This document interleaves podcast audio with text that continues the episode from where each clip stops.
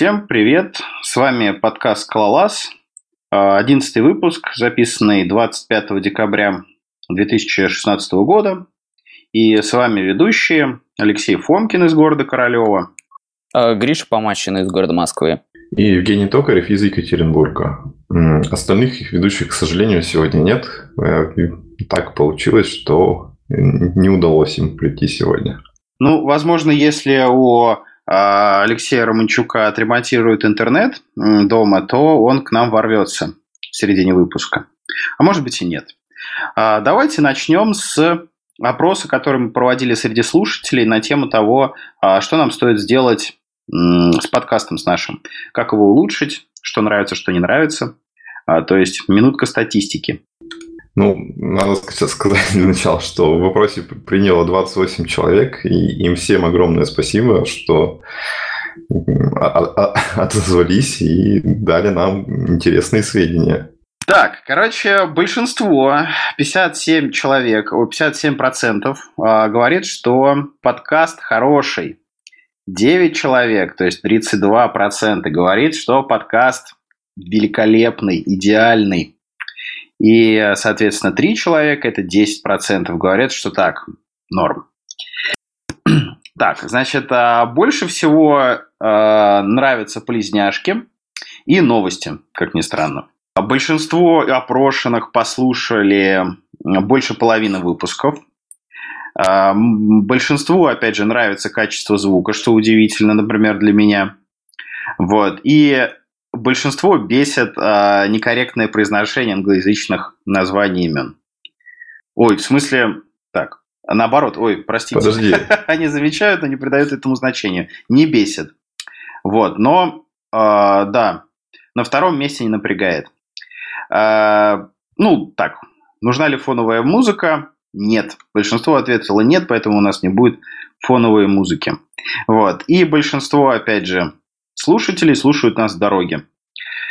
А, такие вот дела. Что скажете, ребята? Ну, на самом деле, круто, что мы вообще получаем какую-то информацию от слушателей, потому что, когда мы записываем это в темноту, совершенно непонятно, что мы делаем, что-то хорошее или что-то плохое. Вот.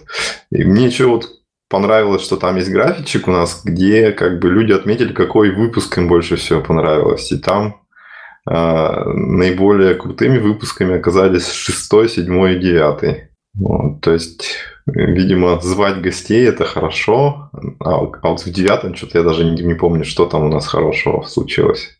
Гости это круто. Я думаю, что если мы будем каждый выпуск звать по гостю или два, то а, к сотому выпуску к нам сходят, сходят все э, как бы русскоговорящие скалы-программисты. А, на самом деле, если вы хотите прийти в гости, вот, вам есть что рассказать, или там, даже вам нечего рассказывать, но просто есть какой-то опыт работы со скала, а, вы там, например, пользуетесь здесь на работе или там пишете какой-нибудь пэт-проект и активно пользуетесь скала, то это повод прийти к нам и рассказать о том, что у вас происходит. То есть не обязательно быть там автором какой-то библиотеки бешеной и, короче, там не знаю, там быть гуру скалы, просто если у вас там есть какие-то мысли, если вы над чем-то работаете, приходите.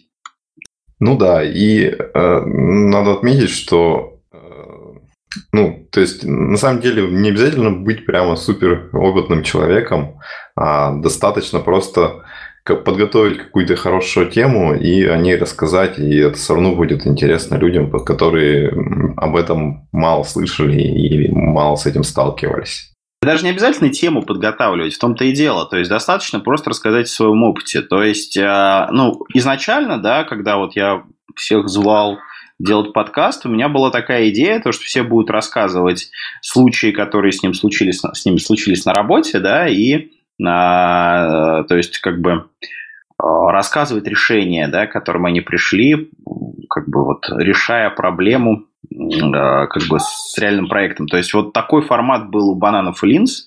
Мне он очень нравился. Кстати, жалко, что этот подкаст заглох. Я его всегда с удовольствием слушал. Вот. То есть, как бы, если, ребята, у вас есть просто какой-то проект, и вы там сталкиваетесь с какими-то просто челленджами, скала челленджами, то можно приходить. Вот и все. Да, вообще хочу добавить, что э, это был популярный э, ответ на вопрос, что, на ваш взгляд, сделал бы подкаст лучше, и как раз больше мяса про реальные проекты, это прям цитата, ну и практический опыт из реальных процессов, а не просто почему там был выбран какой-то из средств, инструментариев в проекте. В общем, интересно послушать реальные истории. Перейдем к новостям потихонечку. Сначала у нас коротко идут релизы, вот, о которых нам расскажет Евгений. А, значит, вышла Scala IDE 4.5. Вот. Э, к сожалению, из нас никто не использует, но э, хотелось бы добавить, что не так давно э, авторы создавали на Reddit такой пост, где они обсуждали возможность переноса разработки с Eclipse на VS Code и, или на Atom. Вот. Ну и вот будем надеяться, что у них все-таки это получится, и тогда их труды не пропадут даром, и может это будет как бы ну, реальная альтернатива идеи. Вот. А дальше у нас есть еще релиз Финча. Финч 0.11, а, в котором а, по слухам из Твиттера э, говорят, что значительно улучшился перформанс, они перешли на последнюю версию Finagla, дропнули поддержку Scala 2.10 и Java 7 и сделали э, базовую поддержку сервер-сайт event э, прямо в самом финче. Так, вот, может быть, Гриша еще добавит, потому что он более глубоко знаком с темой. А, да не, мне добавить нечего особо. Я думаю, что такие слабые релиз-ноуты связаны с тем, что, во-первых, э, все релиз-ноуты были в майлстоунах, и с тем, что Владимир Костюков успешно уехал в Сибирь. Вот, поэтому думаю, что до конца праздников мы ничего нового о Финче не услышим. Следующая новость, или не новость, это блог. А, это запись а, в блоге Тимати Перета за октябрь, то есть достаточно старая. А, там он рассказывает про то, как делать, про то, как делать про то, как э, деплоить э, различные артефакты с помощью Travis CI и вообще, как у них это все сделано в Horizon. У них есть специальный плагин из Betarig, который все это автоматизирует. И на самом деле получается достаточно мощно. К слову, я к ним ходил на GitHub и э, там слал некоторые маленькие патчи, вот, и попробовал вот эту вот их систему с SBT-ригом, и как оно все перекомпиливается, само все делает, и это действительно прикольно. Возможно, я что-то подобное заюзаю где-то у себя на проектах. Это интересно, почитайте статейку, как у них это сделано, посмотрите, как сделано это на их вот верайзеновских репозиториях. А, короче, это прикольно. Еще одна статья, которую я добавил к нам в списочек, это а, так, произношение имен. Раз, два, три, раз, два, три. Гжегош Казаковский. Гжегош Казаковский написал статью про то, как он взял некий э, сабсет э, системы типов скала и реализовал для нее тайп-чекер. Вот. Это называется все... Как же это называется-то? Все очень плохо. У меня тут Safari завершает работу. Это называется кентуккийский мул. Вот. Это проект назван э, в честь коктейля некого, состоящего из бурбона, имбирного пива и сока лайма. Вот. И смысл его в том, что вот эта вот э, система новая, да, которую написал, этот э, тайп-чекер, он работает 100-500 раз быстрее стандартного тайп-чекера скаловского, а именно, а именно Скала компилятор парсит 7000 э, строк в секунду, а его, значит, тайпчекер парсит 15 миллионов строк в секунду. Вот такая вот штука. Кому интересно, как он этого добился и какой там сабсет, э, идите по ссылке и читайте. А у него там э, как бы вывод из статьи какой? Он будет делать какой-то пропозал по улучшению тайпчекера или это просто такое исследование для фана? Мне показалось второе, что это исследование для фана, такое не гарантированно верифицированное, то есть он не заимплементил полную альтернативу, насколько я понимаю, э, скаловскому тайпчекеру. Это значит, что ну, как бы в ходе имплементации мог, может многое поменяться. Да? То есть, понятное дело, одно дело а, сделать реализацию тайп-чекера там для там, каких-то простых случаев, совсем другое делать это сделать для более сложных случаев, и, возможно, это все изменит. Гриша. Э, да. Э, следующая это статья Эрика Зейма о, о том, для чего же нужны языки с динамической типизацией. Ссылочка будет оставлена на его монолог, на статью. Это ответ на вопрос. Э, сейчас извиняюсь. Э, в общем, он э, в статье э, рассказывает о том, что все языки нужны как и статически типизированные, как и динамически типизированные, и нету плохих языков, у всех свои различия и свои цели. В частности, эм, в частности, эм, Python он переводит как язык, который он не ненавидит и на котором он пишет множество тысяч строк кода. Из своего личного примера я могу сказать, что да, вот у Scala она всем хороша, для Scala есть отличный Spark – но в чем скала плохая? В том, что нету ML под Spark. И да, в этот случай приходят питонисты. Люди, которые математики до мозга костей, им не нужно париться о э, семантике сильно.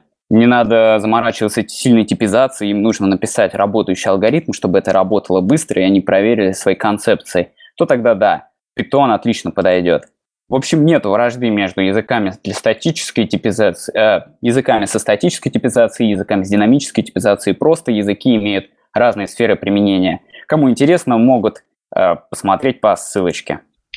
Так, дальше, видимо, я должен продолжить э, про э, то, что в скала-центре состоялся очередной митинг, и они выложили отчет, э, в котором э, ну, рассказали о основных э, планах, ну, основных предложениях о каких-то разработках, которые будут использоваться в дальнейшем. И, собственно, у них а, в работу берутся, у них в разработку берутся а, три пропозала. Первый а, редизайн Collection Library для скалы 2.13. Ну, желание привести сайты а, языка скалы, документации и а, странички скала на сайте EPFL к актуальному состоянию, потому что сейчас там уже получилось так, что многие доки уже описывают то, что устарело или а, ну, принято уже немножко по-другому описывать. И, соответственно,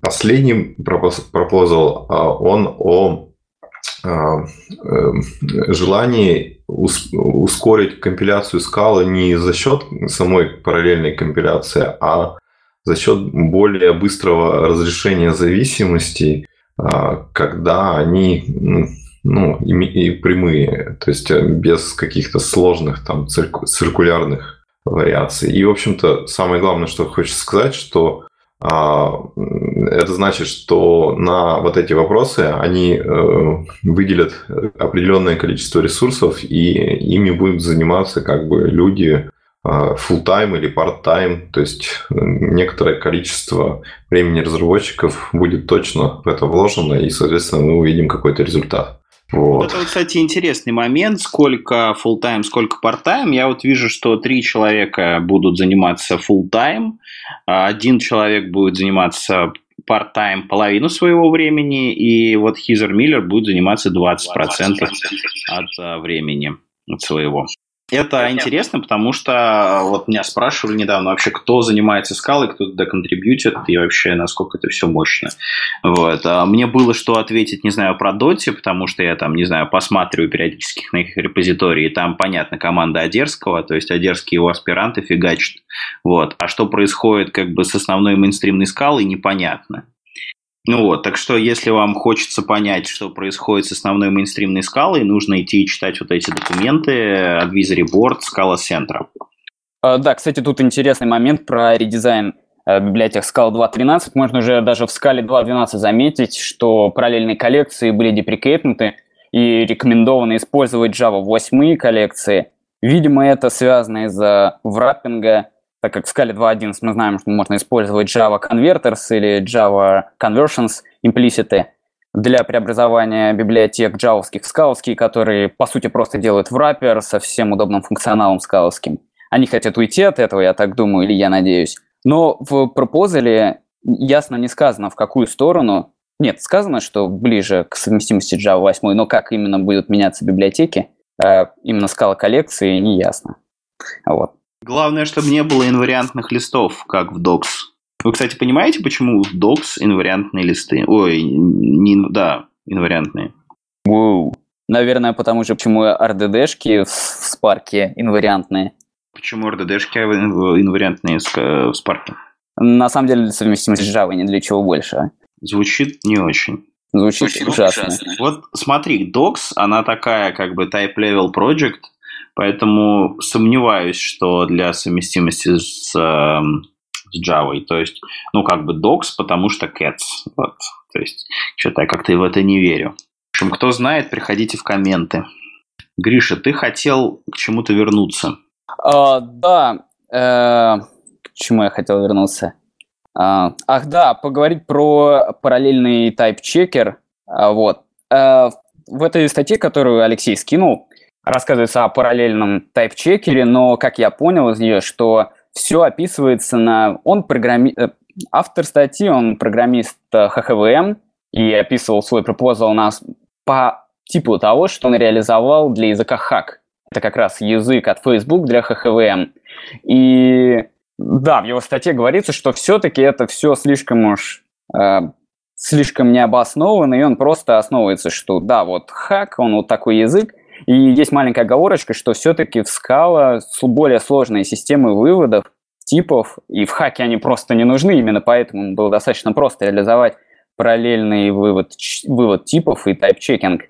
Э, вообще говоря, в мире лямбда исчисления тоже есть э, параллельная редукция бета-редукция. Возможно, это будет как раз один из путей решения вот этого всего, но, не знаю, все это, мне кажется, как-то слишком уж на словах. Я не думаю, что авторы, э, разработчики компиляторов были настолько глупы, что сразу не смогли какие-то сделать предпосылки для параллельного вывода типов. Возможно, это все-таки реально сложная задача. Ну вот, ты программировал на макросах? Скалских? Э, э, да. Ну вот, а как вот у тебя ощущения?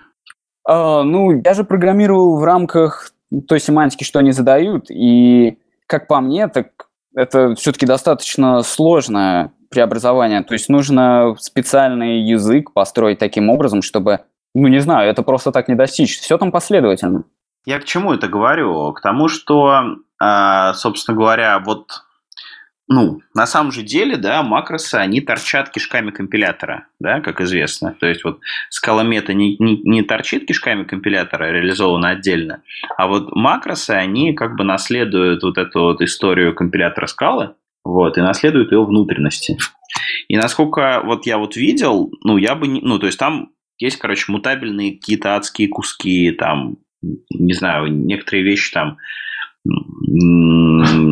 как бы выполняются, то есть многое выполняется в один поток. То есть там как бы все очень-очень э, стрёмно, да, то есть если посмотреть на это дело. То есть я думаю, что у компилятора Scala реально большое какое-то историческое наследование, э, наследие, э, с которым тяжело жить и тяжело оптимизировать. То есть так устроена архитектура самого компилятора, что все медленно. Мне кажется, так. Опять же, говорят, в доте там какой-то нереальный прирост перформанса. Да, было бы интересно поподробнее об этом подискутировать, ознакомиться как-то, потому что компиляция иногда это реальная проблема. Ну, может быть, когда-нибудь к нам все-таки придет э, кто-нибудь из э, Dota Team, вот, и расскажет нам, как развеет все мифы и э, всякие предположения, которые мы здесь делаем совершенно э, как-то голословно, да, из потолка. На кофейной гуще гадаем. Поедем дальше? Ладно. А, дальше у нас пара интересных а, постов из блогов. А, собственно, мы их кратко осветим. Первое – это статейка доказательства того, что монада там манует в категории эндофункторов. Мы же только что говорили в предыдущем выпуске, что это не так. Это шутка. Ну да, Ну, в общем, тут э, суть статьи в том, что человек э, попробовал э, изложить это не в математических терминах, а попробовал просто взять, как бы подойти с чисто практической стороны и написать вот имплицитные доказательства прямо на скале, что это все так. Вот, собственно, ну, если кто так интересуется этой темой, то, я думаю, стоит глянуть и просто посмотреть, как человек это все сделал. Ну да, скал известный теорем Прувер. Лучшее место, чтобы доказывать теоремы. Используйте скал для этого. Шутка. Да. Вот. А другой пост э, называется э, Aka Actors to Aka Streams. Э, when you should car. А, в общем, это небольшая статейка, в которой э, э, команда фирмы Кредит Карма рассказывает о том, как они сделали задачку изначально на просто на акторах, как бы, то есть э, еще не имея а, а, глубокого понимания, как их правильно использовать, и столкнулись с тем, что у них э, очень большой хип получился. Э, и он постоянно рос, и, все, и от этого им было плохо. Вот. И они решили попробовать использовать бэкпреша с ака-стримами, и в результате у них э, получилось, что буквально в три раза все стало э, жрать меньше хипа. И вот они поделились с нами этим опытом. Да, кстати, по поводу англоязычных произношений, Евгений, может быть, мы а, за, замутим такую фишку. Короче, есть такая штука, Google переводчик. А ты можешь ну, скопировать туда название статьи или там имя чего-нибудь, и там будет такая вот кнопочка произнести. Ну да, да, да. Надо... Типа того. Было слышно. Главное, чтобы она русский еще тоже название читала. Э, вообще-то есть сейчас, сейчас же этот Amazon Poly, который читает почти идеально, и можно вот сделать прямо сервис, который будет произносить э, почти на правильном английском. Даже можно там британский акцент выбрать. Подкаст читать, короче, это самое. Сделаем подкаст, где будут, короче, синтезированные голоса а, разговаривать с друг другом. И, естественно, текст тоже будет синтезироваться нейросетями. То есть это подкаст роботов. По-моему, прекрасно. Тогда зачем люди нужны будут в этом парке? А мы будем обучать модели. В общем-то, это была и, идея для стартапа от Алексея. Есть что мне доля, если решите мутить. Ну или хотя бы упоминание в титрах. Я так понимаю, а, новости, блоги у нас закончились, и мы переходим как бы к свободному обсуждению тем. А тем у нас несколько. Во-первых, ну да, и все, наверное, темы Слушай, вот, Евгений, у нас четыре темы, да, и три темы, где буду болтать я, и одна тема, где будешь болтать ты. А, давай, может быть, начнешь ты, а потом я переключусь. Ну, хорошо, если так... Ой, эхо. А, хорошо, если так, удобнее. А, в общем-то, а, что я хотел рассказать. Я на досуге занялся изучением такой э, забавной темы. Я думаю, многие из вас сталкивались с тем, что смотрите какую-нибудь э, лекцию на Ютубе или читаете блогпост, и там вдруг говорят, что вот это оказывается какой-нибудь э, зигоморфизм, и вот мы тут его применили, и все хорошо. И, соответственно, вы такие, ой, а, о, о чем это вообще? Вот. И, соответственно, вот я для себя решил разобраться, э, что же за, это, за штуки такие. Ну и вот попробую рассказать, э, э, что это такое. В общем, общем это, это... Нет, нет. Что такое рекрушн схемы? То есть... Стоп, стоп, стоп, а... стоп, стоп, секундочку, молчание. Recursion schemes. Вот. Ладно, понятно. Вот, э, в общем, э, с чего начать? А, когда-то давно все э, спокойно использовали оператор GoTo во всех языках программирования современных на то время. И, в принципе, людям это нравилось даже иногда. А, но потом все-таки пришло понимание, что GoTo для описания циклов не очень удобно описывать, потому что ну, просто логика программы размывается. И люди решили обобщить эти паттерны. И вот у нас появились наши любимые циклы for, while. Ну и вот. А позже оказалось, что э, ну, в функциональном программировании активно используется рекурсия, и э, часто приходится как бы ей пользоваться для описания э, ну, целого множества вещей. И, в общем, суть этих схем – это как раз про то, что а, вот прямое использование рекурсии это то же самое, что GoTo. Потому что э, мы при описании э, какого-то алгоритма э, смешиваем логику рекурсии с логикой того, что мы делаем.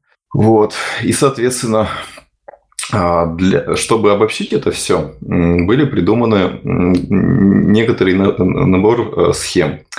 Вот. И, соответственно, когда мы об этом говорим, надо понимать, что это все, поскольку у нас функциональное программирование, это все в контексте АДТ. То есть, э, ну, описание каких-то структурных э, именно вот этими а, а, как бы абстрактными типами данных, алгоритм... Ой, sorry, алгоритмическими типами данных. Вот. То есть, если мы представим там лист, дерево, мы их обычно можем описать э, рекурсивно. Э, то есть, ну, я думаю, все помнят, там лист это что-то там вроде э, нулевая ячейка или ячейка, содержащая одно значение и другой список. Вот. Соответственно, вот, у нас есть вот эти рекурсивные структуры данных, которыми мы можем описывать, ну, целое множество проблем. А, ну, чтобы вот как бы не быть абстрактно, надо сказать, вот э, в одной видяшке про Дуби а, рассказывалось хороший пример. Там описывалось, что вот есть а, студенты и есть профессора. И когда мы хотим в обычную базу данных положить, то мы должны описать такое отношение, что вот где-то у студентов есть ссылки на профессоров, а где-то у профессоров есть ссылки на студентов. Соответственно, у нас получается вот по сути как раз такой рекурсивный тип данных, который э, один через другой описывается. Вот. И, соответственно, если мы попробуем а, ну, то есть вот мы описали какую-то такую рекурсивную структуру, ну, дерево, например. Вот, и если мы попробуем а, попробуем написать как, какую-то э, рекурсивную логику на ней, э, то э, мы увидим, что там в нескольких местах у нас будет э, в описании вот как бы самой структуры в нескольких местах вот вхождение э, рекурсии. То есть это имеется в виду, что вот где-то мы пишем лист, и потом внутри описания там чего-то еще тоже у нас э, используется лист где-то. И вот эти вот вхождения, их можно э, параметризовать и заменить каким-то просто типом А. То есть, чтобы э, получилось так, что вот в описании нашей структуры э, нету прямого упоминания рекурсии. И, соответственно, э, дальше у нас есть возможность описать это отдельно. Вот. А чтобы описывать отдельно, принято использовать разные типы данных, но наиболее как бы базовый, он называется fix. А, суть э, этого типа данных – это то, что он, по сути дела, представляет как бы один шаг э, рекурсии. То есть э, у него есть операция fix in fix, и он, по сути, может как бы обернуть какое-то значение, либо, наоборот, его достать. Вот. И, соответственно, вот этот тип нам позволяет отделить описание Э, такого типа данных от э, э, самой операции рекурсии. И, собственно, если пойти дальше, то получается, что все эти схемы, они на самом деле про простую вещь. Вот есть у нас такой э, тип данных, есть у нас какие-то операции, которые мы хотим совершить на а, как бы одной какой-то, а над одним значением из этого типа данных. И есть как бы э, рекурсивный алгоритм, который должен каким-то образом обойти э, эту структуру. Вот. И, соответственно, получается, что мы э, можем так описать, что эти все вещи будут у нас полностью друг, друга, друг от друга отделены. Вот. И в общем-то, э, ну, когда я начал это смотреть, то на самом деле ну, довольно много источников, очень много источников из Хаскеля, то есть где много примеров каких-то хаскельных. Вот, есть паперы, которым, в честь которого и называется он тот подкаст про Хаскель, бананы и линзы. Вот. Ну, все эти описания, они немножко ну, часто э, описывают все на одном и том же примере, а, на том, что как бы нам надо построить какое-то абстрактное синтетическое дерево, и вот что у нас есть там выражение, есть э, значение, есть какие-то операции над ним, ну, там, сложение, вычитание и тому подобное. И, соответственно, есть одна популярная скала Либо, которая Э, все это реализует, она называется матрешка. Ее делает э, Slam Data. Вот. Э, собственно, там все очень просто. Ну, если, если кратко смотреть, там точно так же мы с помощью пары кейс-классов описываем наш тип данных. Потом мы описываем Э, алгебру. То есть, э, вот у нас, например, э, если мы строим вот это синтетическое дерево, у нас есть две операции, там умножение и сложение. Вот мы в алгебре описываем эти операции. Вот. А, соответственно, потом мы описываем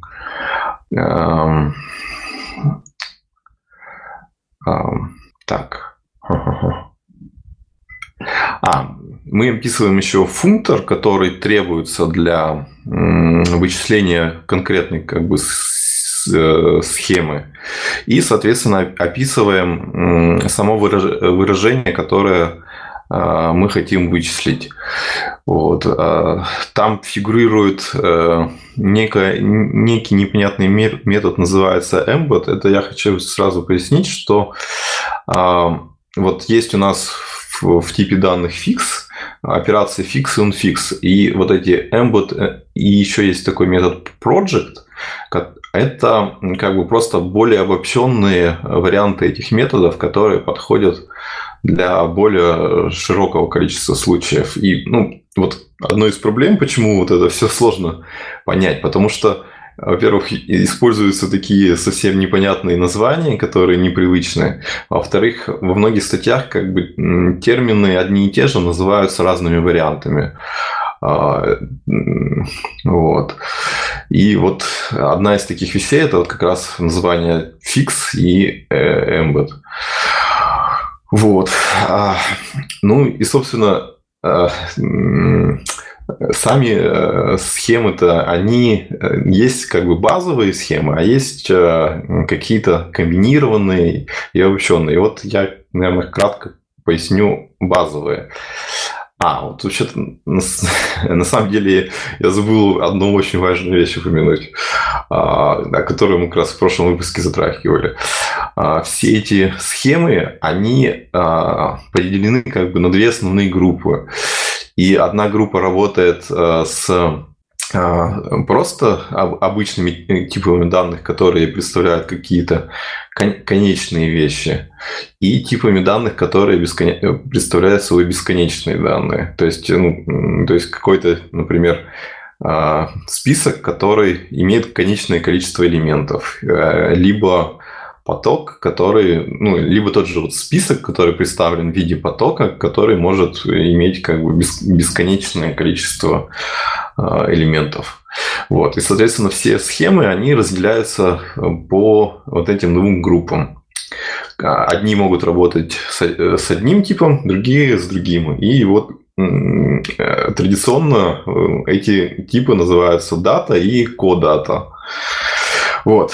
Итак, самые базовые э, э, схемы. Первое – это катаморфизм – это обычный фолд. Это когда э, какое-то дерево э, схлапывается до одного значения. Вот. Соответственно, дуальная противоположность этого э, аноморфизм. Э, как бы э, представляет собой unfold. Когда мы берем, например, какое-то там ну, числовое значение и на основе него создаем какой-то список или дерево, или поток. И э, хиломорфизм, который представляет собой последовательность э, применения э, вот пер, ну, вот я тоже даже не знаю, как правильно понятнее называть. В общем, я назову, что это как бы катаморфизм, за которым следует аноморфизм. По сути, это fault and fault. Вот. А, это причем, как бы, вот этот хиломорфизм, это не значит, что эти две операции применяются последовательно. Это значит, что э, логика именно э, рекурсии, она будет такой, а в плане имплементации там может быть, что делается совсем как бы ну, меньше работы, чем применение двух этих вещей отдельно. Вот. И, соответственно, еще парочка, это уже идут э, комбинированные вещи называют один из них а, параморфизм, а, э, суть которого в том, что это как бы фолд, который на каждом шаге имеет доступ к э, результату предыдущего шага. Вот. И, в общем-то, судя по всему, в большинстве случаев вот этих описанных схем э, для большинства алгоритмов, которые в жизни встречаются, их достаточно. Но на самом деле там есть очень много еще э, различных вариаций и комбинаций, э, которые для каких-то более специфичных случаев решают задачи. И вот, вот упомянутый в самом начале вот этот зигоморфизм, если я правильно помню, его суть заключается в том, что это как бы два фолда, которые на каждом шаге, то есть один из них э, имеет возможность получить результат другого. Э, вот. И, собственно, вот если мы откроем Redmi э, матрешки, там у них есть Э, красивая такая схемка, в которой показываются все эти схемы, как они друг к другу относятся. Но вот, к сожалению, такого развернутого описания, что каждый из них значит нет, вот есть типы описания типов, которые ну, не всегда очень видно и понятно. И у них же там есть еще как бы такая же классификация алгебр, а, алгебр которые применяются во время рекурсии, но это как тоже такие вещи более специфичные и для понимания вообще, что это такое, это не обязательно.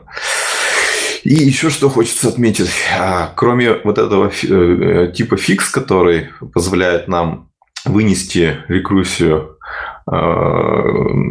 отдельно от описания нашего АДТ. Это не единственный такой тип. Есть еще несколько специальных типов, которые эм, подходят лучше для описания конеч... конечной рекурсии и для бесконечной. Это типы э, под названием mu, new и, соответственно, э, всем известные free и cofree, они тоже являются типами из этой же группы. То есть а, а, по-моему, кофри, он позволяет как бы каждому, каждому шагу приотачить некоторое значение, а фри, она как бы атачится, по сути, а, только к листьям. Вот. Ну вот, если кратко, то, наверное, это все.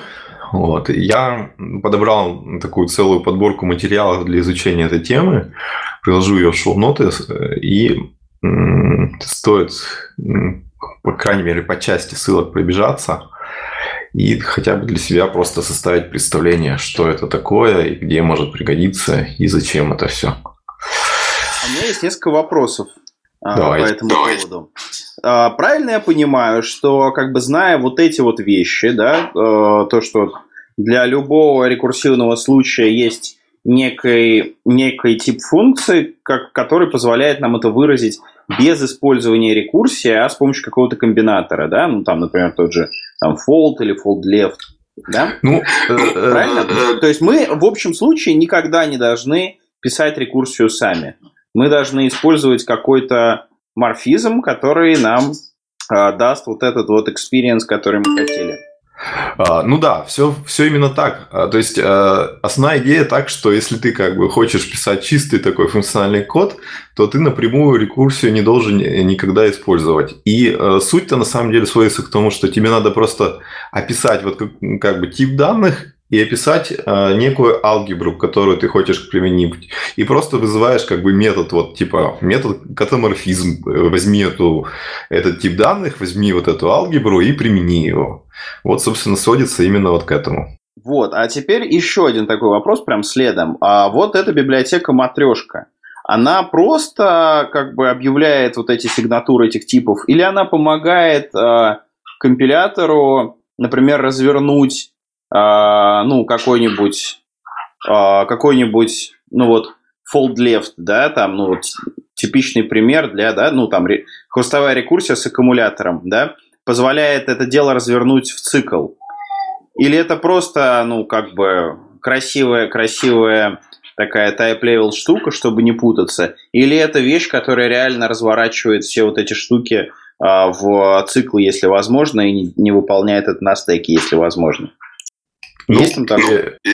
Так, а, я конкретно, конечно, не знаю, я, я так до исходников ее не долез, но м- могу точно сказать, что вот э, они там все-таки пытались что-то с, э, соптимизировать. То есть это, это не просто объявление, потому что если ты хочешь, например, просто вот этот катаморфизм где-то изобразить, тебе это либо не нужна. Ты можешь, в принципе, то же самое все описать, ну, там, на пару классиков.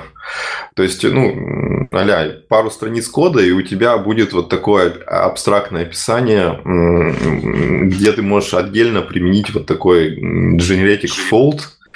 А, вот. А но поскольку вот как бы сама вот эта Slim Data, она чем по сути занимается? Она по сути пишет э, компилятор, соответственно, требования по производительности у них, скорее всего, не очень высокие, но а, такие вещи, как вот именно э, безопасность стека, там, скорее всего, присутствует. Что за компилятор пишет Slam Data? А, ну, Slam Data, они делают продукт по аналитике для различных баз данных. То есть там для у них, например, основной продукт. Вот. Соответственно, а, он, по сути, представляет ты пишешь некий DSL, он компилируется и как-то исполняется там в конкретной базе. Гриша, а у тебя есть что-нибудь добавить по поводу катаморфизмов, зигоморфизмов и вот этого всего? А вот я хочу сказать, что зигоморфизм... Я раньше не сталкивался с зигоморфизмами. Вот. А вообще по поводу матрешки, то, что я присутствовал э, один раз на том, как э, докладчик рассказывал о матрешке, и на самом деле, вот и то, что рассказал Женя, кажется немножко абстрагированным от того, зачем это нужно на самом деле. То есть я видел пример того, как он э, реализовал простую лямбду, используя матрешку. Ну, потому что матрешка фактически что? Предоставляет базовый комбинатор неподвижной точки. Это базовое понятие э, любого, ну, лямбда исчисления, понятие, позволяющее выполнять рекурсию на анонимных функциях. И все, собственно, вот э, есть оператор неподвижной точки, не надо использовать явную рекурсию, и показывает, как вот на скале забацать на матрешке лямбда, э, ну, лямбда исчисления фактически. А, и зачем, в общем-то, это нужно? Ну, во-первых, э, да, не, явная рекурсия – это не то чтобы плохо. Вот. А во-вторых, э, думаю, что да, такой код будет яснее, но лишь в том случае, если Э, весь круг разработчиков, работающих на коде, владеют терминологией, что такое неподвижная точка, что такое катаморфизм и так далее. А так фактически можно не использовать матрешку и писать тот же самый разбор каких-то выражений, используя паттерн мэтчинг скаловский. Пусть это будет не так... А, ну вот это все, что я могу сказать. Единственное, что мне нравится, что такие проекты, они привносят в мир программистов частичку математики, ну и позволяют развиваться. Ну, это вот мои личные ощущения, потому что матрешку я в реальности... Я жутко хотел попробовать ее использовать, но никак не мог. Вот. Ну, это мои ощущения от матрешки. А, просто вот такая штука. Дело в том, что так получается, что а, я очень часто использую а, в своей работе вот tail-rec функции. Вот, то есть вот прям вот в каждом модуле у меня где-нибудь доторчит tail-rec функция. Очень удобно что-нибудь сделать с помощью tail-rec функции, да, там, не знаю, собрать в несколько аккумуляторов какую-нибудь хрень, потом их таплом выдать, выдать это самое, все эти аккумуляторы, вот, и заюзать. Ну, естественно, это работает быстро, потому что разворачивается в цикл. Вот, и мне от этого очень приятно. Вот. А оказывается, что такие вещи можно решить а, как-то более ясно. И вот мне интересно, возможно ли вот по перформансу, чтобы это было так же круто, да, чтобы это вот компилятор мне помог с этим, развернул. Такие дела. Ну ладно, а, наверное, поехали дальше. А дальше у нас, собственно говоря, мои рассказы про всякое. А именно было тут э, два, то есть за последние две недели было два таких веселых ивента у меня. А, первый ивент, точнее второй ивент, но я расскажу про него первым. Это, собственно говоря, мой поход в подкаст «Разбор полетов». Это такой главный подкаст, где тусуются джависты. Вот. И там они, значит, обычно очень хейтят скалу. А, ну, так они отзываются, дескать, а, какой-то там вот язык а, есть, там, типа, отстой, там все плохо. А, и там любят груви, топят за груви. Вот. Но в этот раз подкаст был посвящен как раз .NET то искали. И, собственно говоря, я топил за скалу, рассказывал, а, что у нас как устроено, а, достоинства, недостатки, плюсы и минусы подводные камни. Вот. А, не знаю, насколько хорошо у меня получилось. Вроде неплохо. Вот, надеюсь, еще позовут, чтобы я рассказал что-то поподробнее. Да, да я вот да. тут мне подска... подсказывают, что я сказал, что СБТ это отстой. Вот, это правда. Я считаю, что СБТ довольно отстойная штука. А, то есть, ну, ничего хуже, чем СБТ я не видел. Наверное, Ант хуже СБТ, но... Или Мавин, может быть. Нет, Мавин хорошая вещь, на самом деле, потому что он довольно ясный, он довольно простой. Когда, когда ты осилил Maven, ты можешь э, на нем делать в рамках того, что позволяет Maven, все что угодно, и у тебя не ломается мозг, не вскипает. Он очень простой и понятный. Вот. То, что он немножко несовременный, это да, это проблема. То есть э, Maven в своих плагинах торчит своими кишками API а, внутрь плагинов. Это не очень хорошо, потому что плагины ломаются. Maven не поддерживает выкачивание самого себя, ну, по крайней мере, когда я им занимался, не поддерживал. Вот. SBT это, конечно, современный. А, ну, естественно, Maven не поддерживает скриптование. Вот.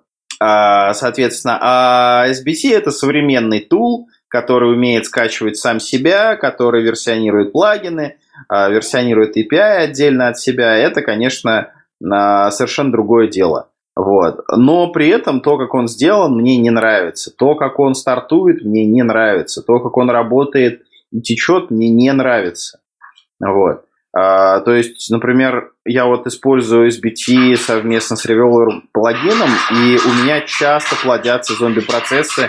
Иногда у меня просто кончаются порты, и мне приходится ребутать тачку. То есть у меня порождаются зомби-процессы, они занимают порты, и ничего с ними я сделать не смогу, мне приходится перезагружаться. Такие вот дела. То есть я SBT не очень доволен. А уж а, какой experience при разработке чего-то такого сложного, каких-то скриптовых сценариев, вот, а, разветвленных, это, конечно, вообще задница. То есть внутренности SBT это вот пол, пол, полный пипец.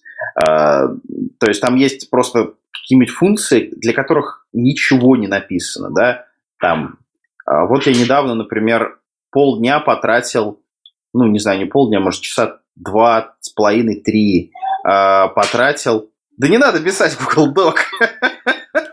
Говори голосом. Да, ну переводить, чтобы, да, не добавосило. Ну, а, это самое, я буду отпускать. Ты скажи, можно перебить, а я буду отпускать, и ты можешь вставлять. Вот. Короче, да, я сейчас закончу, закончу мысль. На чем я остановился? На том, что, на том, что я потратил несколько часов на то, чтобы добавить в качестве репозитория, в качестве репозитория папочку а, внутри как бы проекта, да, то есть я хочу рядом с SRC положить а, некую папку, в которой будет в Maven стиле лежать жарники, да, то есть там com, example, бла-бла-бла, вот, там pom xml, вот, то есть я вот хотел такое сделать, это мне нужно было для тестов, вот, то есть там тест, который, тест для SBT плагина, вот, и я потратил несколько часов просто для того, чтобы сделать резол, резолвер к файлу по-нормальному, вот, и это оказалось нетривиально, вот. То есть просто потому, что никаких документаций внутри резолвера нету. То есть там просто какие-то функции, которые непонятно зачем вызывать. То есть документация есть ссылка на функцию, который, для которой нет документации, которая вообще непонятно, что делает. Вот, такие вот дела. Поэтому, да, СБТ я не люблю, поэтому я его засирал в этом самом, а, в разборе полетов. А, Гриша, тебе есть что сказать? А, ну да, ну в общем-то СБТ, конечно, очень ужасное. Да, все так и есть. Но, во-первых, это фишка скала, то, что не надо ничего документировать. Все мы знаем, что там функции сами себя документируют, и типы сами себя документируют. Если есть функция inc там непонятного названия, то значит вот она делает то, что она делает. Непонятно что. Это фишка, да. Все знают, что не надо писать документацию для скала кода. Ну, в общем, да, это реальная проблема. А вот у меня почему-то таких проблем каких-то жутких не было. Может быть, потому что я не хотел никогда себе в локальную папку складывать э, для тестов какие-то джарники в Maven стиле. Я паблишил в локальный репозиторий. Ну, mm. смотри, там просто вот, вот прости, простейшая ситуация. У меня есть Maven плагин, который добавляет некий новый, э, некий новый комбинатор, который умеет там хитро модифицировать версию. Это вот как раз я контрибьютил Verizon, к ним в вот этот SBT-RIG, который упоминается в статье про Continuous Integration with э, этот самый Travis CI, бла-бла-бла, Тимати это. Вот. Э, значит, там суть такая, то что я добавляю новый комбинатор Scala Z, да, и можно писать так, э, там, например, com example, 2%, там, my artifact, процент, там, 1.0, Scala Z, там, типа, 1.7 ой, 7.1. И он подставляет суффикс в, в версию э, с Scala-Z. То есть какая версия Scala-Z нужна. Ну и, соответственно, э, ожидается, что э, вот этот вот артефакт, он тоже опубликован э, с вот этим суффиксом. Вот. Ну, в общем, смысл в чем? Чтобы протестить, как работает этот суффикс, мне нужно запустить SBT, да, интеграционный тест мне нужно запустить, мне нужно запустить SBT, положить туда проект, который будет использовать этот плагин и, соответственно, а, вот этот вот комбинатор, и потом как бы что-то где-то выкачать. Естественно, я не могу доверять э, тому самому, ну как там, интернету, да, поэтому я кладу вот эту вот зависимость тестовую, которую мне нужно выкачать, которая имеет предсказуемый суффикс, а я ее кладу в, в локальный репозиторий какой-то который у меня прям вот находится рядом с тестовой папочкой. То есть это ресурс для теста. Вот и все. То есть очень простая ситуация очень жизненная, да, то есть внутри проектов мы всегда пишем какие-то обертки, да, если у нас проекты большие, мы всегда пишем какие-то обертки, которые помогают нам собирать. У нас всегда есть какие-то суффиксы дополнительные внутри проектов, которые, ну, есть проекты разветв... разветвленные, там такие гетерогенные, имеющие долгую историю, то там всегда вот такая хрень появляется, когда там часть сервисов зависит от одной, одного скала Z, другие там зависят от другого скала Z, одни там на 2.10 скале работают, другие на 2.11, третьи уже на 2.12 переехали, и все это нужно каким-то образом меньшить. Поэтому, естественно, хорошая система сборки должна поддерживать ну, легкое написание таких вещей. SBT, оно антилегкое в таких случаях. То есть, ну, для сравнения, я пользовался Градлом, и там гораздо меньше проблем. Он гораздо лучше документирован, гораздо шустрее работает, и, ну, как бы, developer experience гораздо более приятный. Вот, это прям какое-то о наболевшем было. Ну да, прям... да, да. СБТ это боль. Это ну, с другой стороны, после, после Мавина, когда я мигрировал после Мавина на SBT, то мне SBT показался очень компактным. И, ну да, там есть вот эти все нереальные сложности, которые ты сказал, и я думаю, отчасти это вызвано тем, что все это на скале, SBT, ну, SBT-файлы пишутся на скале, ведь в ранних версиях э, SBT сам build файл можно было писать именно на скале, а не, на, а не в специальном файлике с, разрешением, э, с расширением SBT. И это все выглядело просто как, как библиотека. Ну да, это и сейчас можно, но это уже deprecated способ. Ну, в целом я согласен. А так, мне кажется, стоит SBT дать шанс. Может быть, хотя бы в первой версии они что-то изменят, потому что все решается документацией. Но вот что не решается документацией, это то, что а, порог входа в SBT, я думаю, так и продолжит оставаться достаточно большим. И вот это всегда будет проблема, для, особенно для начинающих разработчиков, потому что SBT сразу ставят непонятную фигню, и это всегда меня смущало. Вот а, я могу рассказать про систему сборки моей мечты. Вот. Хотите послушать, ребят? Давай. Да. Короче, а, выглядит таким образом. У нас, а, во-первых, она написана, ну, она ранается не под Java, она ранается нативненько. То есть это небольшой бинарничек, который э, запускается очень быстро и читает файлик вот этот конфигурационный, например, который тоже является диалектом Scala, или может это вообще SBT диалект, вот, э, читает этот файл и исполняет его, ну, можно сказать, построчно, да, то есть она не занимается его компиляцией в Java байткод, она просто его скриптово медленно и упорно исполняет. Вот. И, соответственно, там весь API, он строится на том, что у нас есть, ну, некая, э, некая, некий IO, вот, и мы этот IO композируем. Вот и все. Вот, вот то, о чем я мечтаю. То есть никаких вот этих вот а, псевдодекларативного ада, который есть в SBT, где у нас там есть вот эти скоупы, таски а, и так далее. Вот без этого, без этого. Просто обычный а, такой вот скрипт, который имеет, ну, то есть вот такой life cycle, который можно, на который можно навешивать разные штуки. Ну, в обычном таком вот скриптовом виде, который мгновенно взлетает и начинает исполняться. Вот о такой системе сборки для скалы я мечтаю. Ее надо на Scala Native писать. На Scala Native надо писать. Сама эта штука, да, должна быть написана на Scala Native, естественно она должна внутри у себя иметь там скала мету и какой-то интерпретатор для вот э, того дерева, который мы там распастили скалометой. То есть полноценная скриптовая скала. А вот есть же скала скрипт, который ну, который можно проинсталлить и попробовать что-то сделать, он не подходит для этого или это... Насколько я это? понимаю, Scala Script это ну, как э, вызов Scala C, который запускает Java, которая запускает Scala компилятор, которая компилирует твой файлик Java bytecode в класс файла, а потом делает Java минус там CP и там погнали. Вот. То есть она запускает, ну, то есть и минус main. Вот как, мне кажется, работает Scala Script. А, кстати, я, я могу тут немножко отвлеченно про Script. Я тут как раз смотрешкой пробовал его заюзать, чтобы просто какой-то скриптик написать, и у меня не получилось. Суть такая, что оказывается Scala Scripts он, ну, вот это как бы аммонит, он поставляется э, ну, в бинарнике, который собран под какую-то конкретную версию скалы. И оно, он как бы всегда под самую последнюю версию собирается, и у них нет старых версий нигде. И, соответственно, если тебе вдруг понадобилась скала 2.11, а там скала 2.12, все, что ты можешь сделать, это пойти скачать их репозиторий, сам найти нужный комит и собрать его сам. Вот, вот такая вот беда с ним есть. То есть он еще все-таки не вышел на тот уровень, когда им можно спокойно пользоваться. И там нет никакой возможности переключить как бы версию скалы уже как бы когда ты его скачал. Вот так вот. Ну ладно, мы что-то как-то в сторону ушли сильно очень. А, я возвращаюсь к своим похождениям.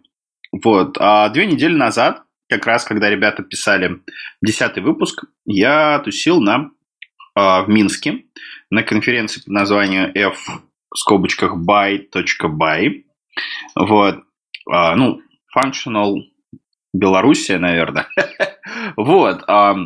Это внезапно англоязычная конференция, на которой собираются функциональные программисты с Европы и обсуждают а, разные темы. А, была там в том числе и скала. Вот, а, про скалу тут было три вещи интересных. А, во-первых, это два доклада про скалу. Это один а, товарищ из а, SoundCloud. Сейчас скажу, как его зовут. У меня тут закрыли все вкладки, так что сори. Сейчас. Небольшая пауза. Так, это Георгий Леонтьев. Он рассказывал про TypeReal программирование а, техники TypeReal программирования на скале. Вот. А, началось это так очень обзорно, очень было похоже на доклад а, господина Зуева с московского скал метапа, но потом все развилось, развилось, развилось, и дальше начался Шеплес, и все было очень интересно.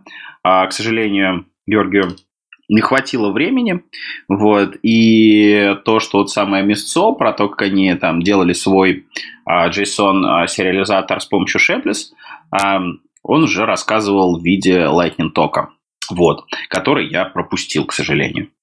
Вот, а, собственно говоря, второй доклад а, был от а, Джона Претти, вот, а, это такой товарищ, который организует Scala World, вот, он интродюсил свою новую библиотеку под названием Contextual, Contextual, Contextual, наверное. Вот. А у него такой домен прикольный в этой библиотеке, то есть сайт, на котором находится, будет э, ссылка в шоу-нотесах. Notes. Так. Начинаю заговариваться, простите.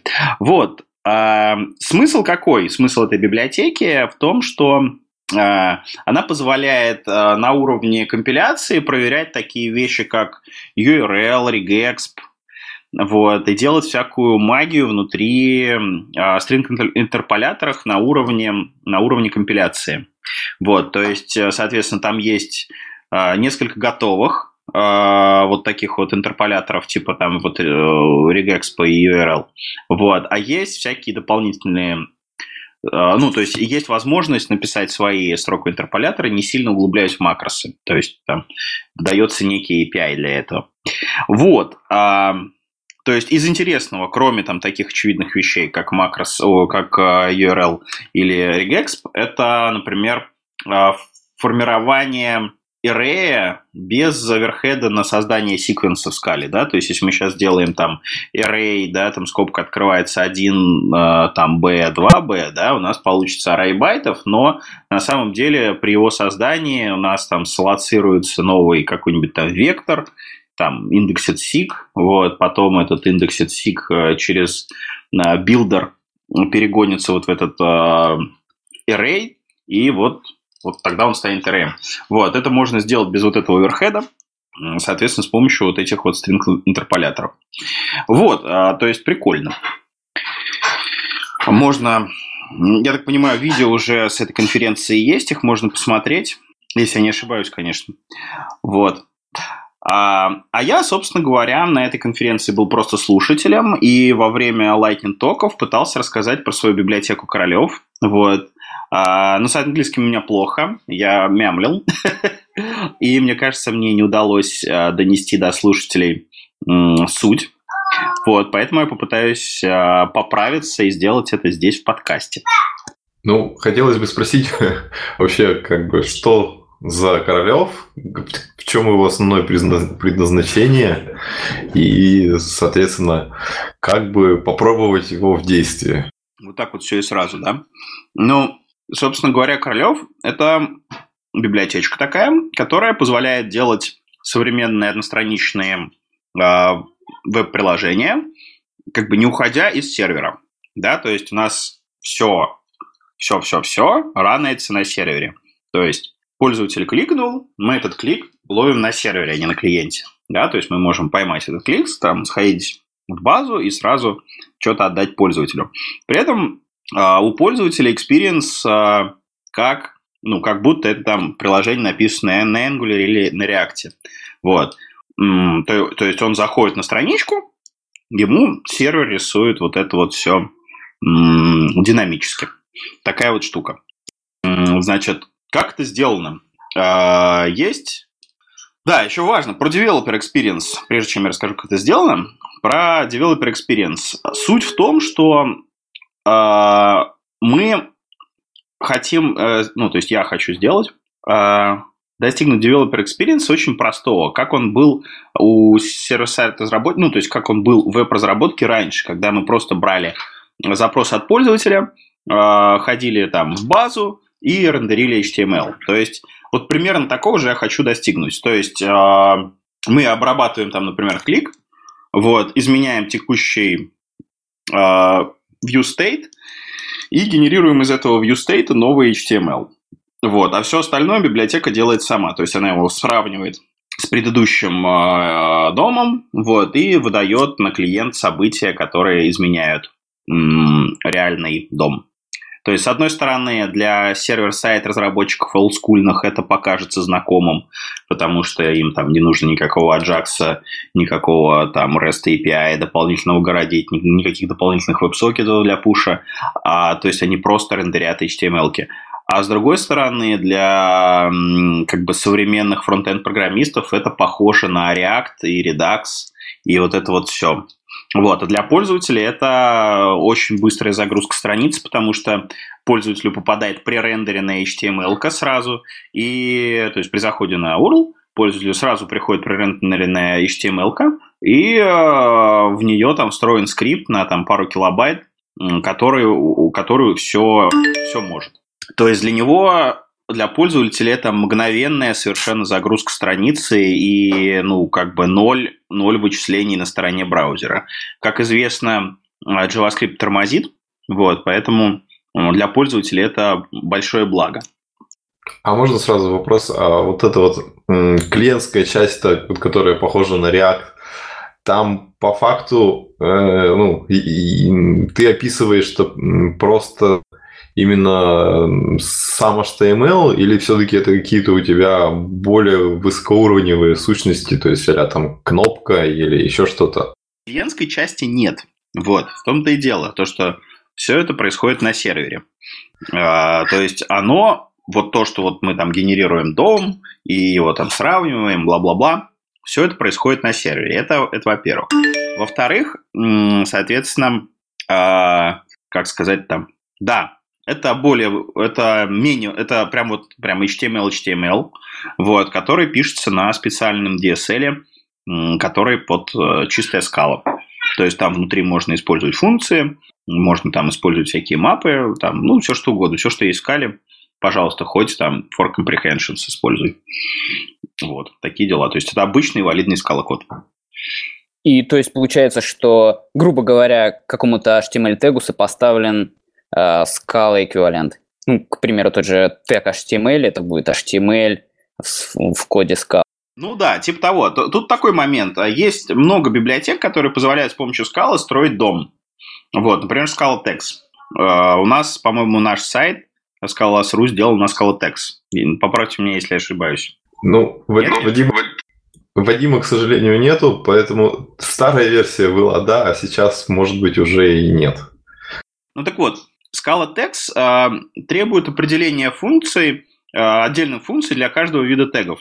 Ну, то есть, например, у нас есть div, значит, есть функция div, которая там что-то принимает. Вот, и там типизированные, например, э, стили, типизированные атрибуты. Я от всего от этого отказался. Я посчитал, что, ну, как бы, современный веб, он очень-очень динамичный, да, к нам может приехать какая-нибудь JavaScript библиотека, которая определяет новые какие-нибудь теги, который определяет там CSS, который требует дата-атрибуты.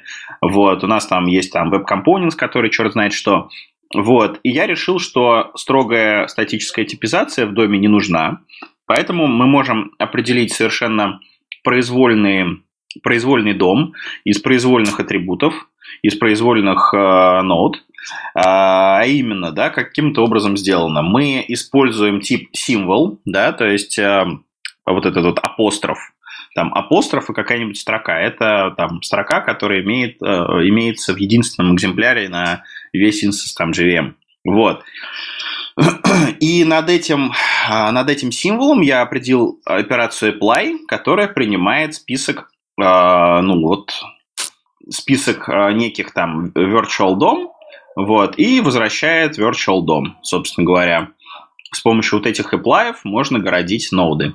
Вот. А атрибут – это тоже э, функция над символом, которая позволяет сгенерировать таким же образом атрибут.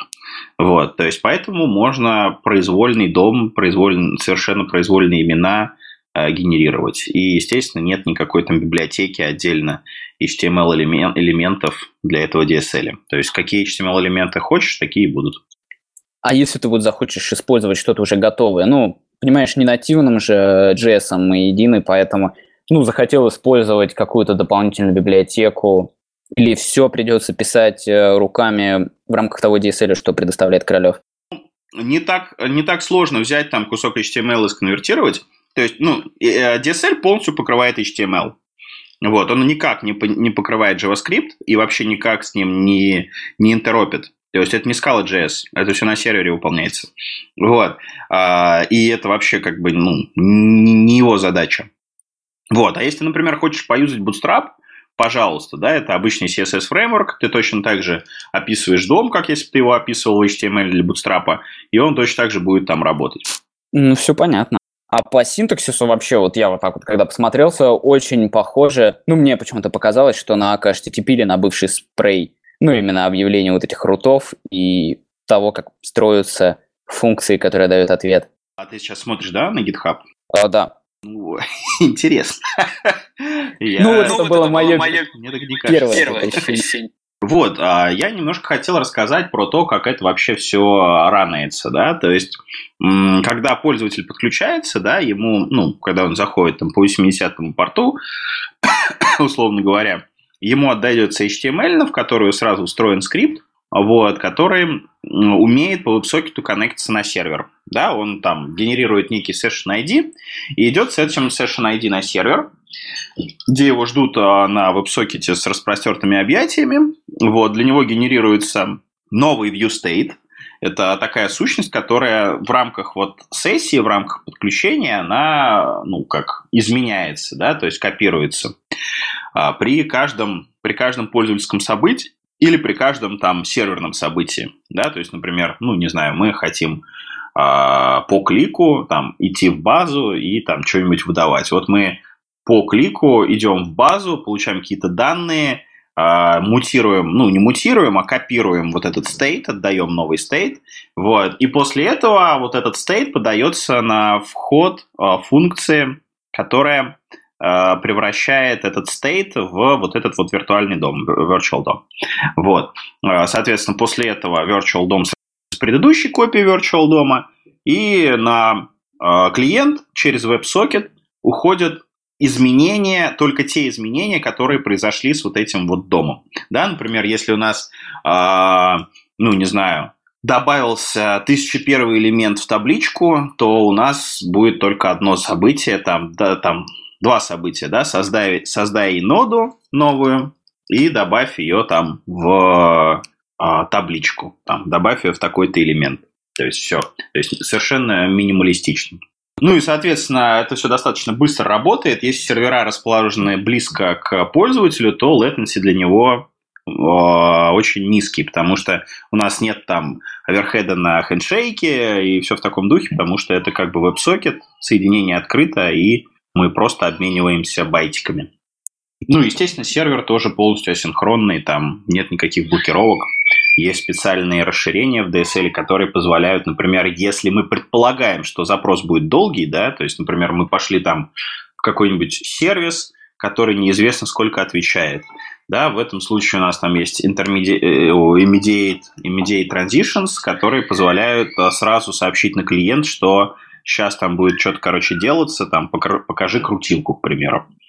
Вот, то есть ты изменяешь, там, например, в своем view state, э, там, не знаю, прописываешь флаг loading, и когда у тебя генерируется новый дом, ты э, по loading, не знаю, вставляешь крутилку. И это уйдет на клиент мгновенно. Ну, вообще звучит мега круто, как по мне, но э, тут как бы опять проблема того, что в большинстве случаев, когда делают single-page application, это заказывают верстку какого-то одного, э, скажем, подрядчика, да, э, ну, и у тебя в результате получается весь твой фарс с JS, это все твой single page, и гораздо проще в большинстве случаев просто написать какой-нибудь бэкэнд к этому уже фронтенду почти готовому, который гораздо проще перевести, вот как по мне, на тот же Angular или на Ember э, или на React, чем переписывать все целиком, включая весь фарш, который должен отрендерить э, сервер на скалу. Ну, смотри, а, заказывают, когда, смотри, а, вообще вот с какой, с как, с, большинство случаев, когда я сталкивался с single-page applications, вообще, да, то есть на моей практике, это не сайты, это админки, да, то есть это нанимают команду какую-нибудь, там есть какой-нибудь UX, не, не графический дизайнер, а именно там user experience дизайнер. Вот, и он фигачит какую-нибудь админку, в которой там, не знаю, опрувятся авиабилеты, или в которой там опрувятся какие-нибудь карточки чего-нибудь. То есть, ну, как бы это вещь, скрытая от конечного пользователя, это вещь, сделанная для э, внутренней работы компании, которая обслуживает бизнес изнутри. Вот.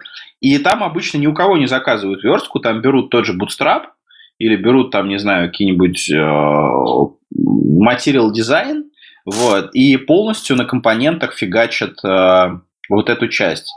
Э, ну, то есть там нету какой-то какой верстки, там прям верстки. То есть там обычно есть Angular, да, команда та же, которая просто берет этот Bootstrap или еще там что-то, вот, и по вот этим, как это называется, wireframe макапом, которые готовит а, UX-дизайнер, они, они просто фигачат верстку в Bootstrap.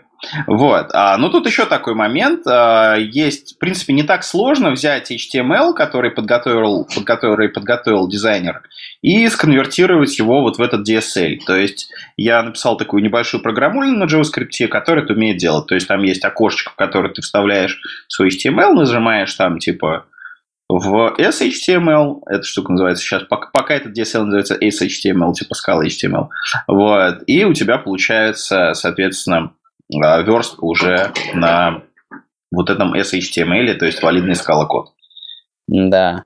Ну, да, тогда это получается супер для админки, потому что, ну, раньше у меня были use cases, когда мне необходимо было именно, чтобы была какая-то админка, и ну, в случае с админкой это прям супер штука, которая покрывает как раз затраты и на поиск э, какой-то, ну, да, это упростит задачу разработчикам, чтобы не припахивать к этому отдельного JavaScript-разработчика или фронтенд-разработчика и не отнимать их драгоценное время.